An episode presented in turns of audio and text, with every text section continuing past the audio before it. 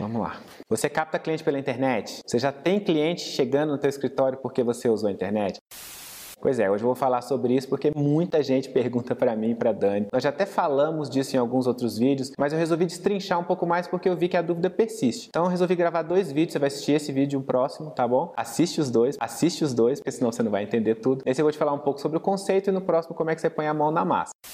Então, a primeira coisa que eu vou te falar é como você não vai captar cliente pela internet, você não errar isso jamais, tá bom? As pessoas odeiam propaganda. Eu odeio pop-up aparecendo no meu computador, provavelmente você também odeia pop-up aparecendo no seu computador, aquele monte de coisa piscando na sua cara, compre isso, compre aquilo, tal. E aí deixa eu te contar um segredo. E aí deixa eu te contar um segredo. Ninguém vai contratar um arquiteto que apareceu, contrate um arquiteto na cara dele, na hora que ele tá olhando uma notícia, tá vendo alguma outra coisa que não tem nada a ver com arquitetura, tá? Outros arquitetos inclusive, devem fazer isso. E aí, às vezes, você vai falar, ah, o melhor arquiteto também não rola, tá? Todo mundo que está na internet fala que é bonzão em alguma coisa, e não é isso.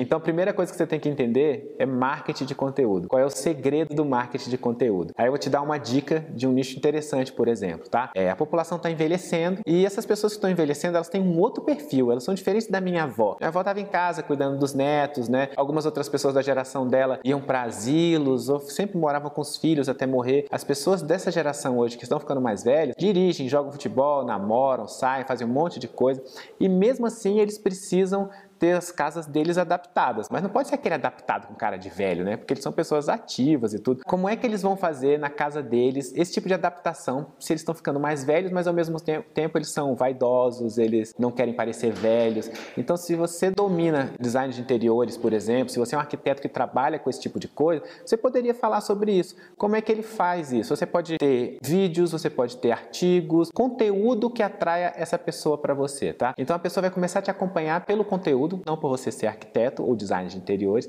e aí você vai se tornar uma autoridade, alguém que entende sobre aquele nicho e que está sempre escrevendo, gravando um vídeo sobre aquele nicho. E é legal você descobrir qual é o meio que aquela pessoa mais gosta de te ver, tá? Então, a gente aqui no Arquiteto de Sucesso, por exemplo, a gente tem podcast, a gente tem o canal do YouTube, a gente tem o nosso blog, tem o Facebook, mas a gente já começou a perceber quais são os canais que as pessoas mais acompanham a gente aqui, tá? E aí você vai perceber quais são os canais que aquela pessoa mais gosta de te acompanhar, vai depender muito do teu público, do teu nicho, tá? Mas e até de você mesmo, você gosta mais de gravar vídeo, você gosta mais de escrever, o fato é que aquelas pessoas vão começar a te acompanhar. Você vai virar autoridade e você vai trazer aquelas pessoas para você. Isso é uma coisa de médio prazo, depois eu vou te falar uma coisa de curto prazo, tá bom?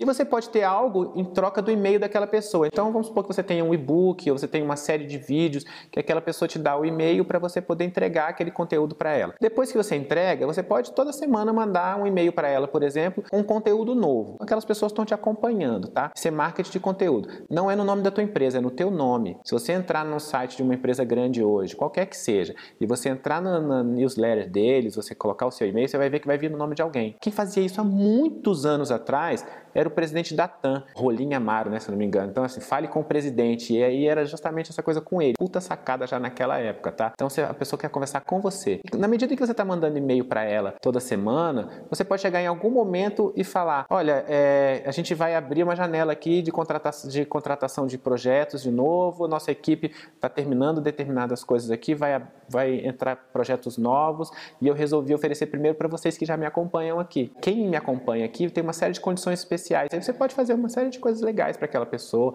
coisas novas, diferentes. E o que vai acontecer é que aquela pessoa vai, vai ter interesse de contratar você porque você já é uma autoridade para ela, tá?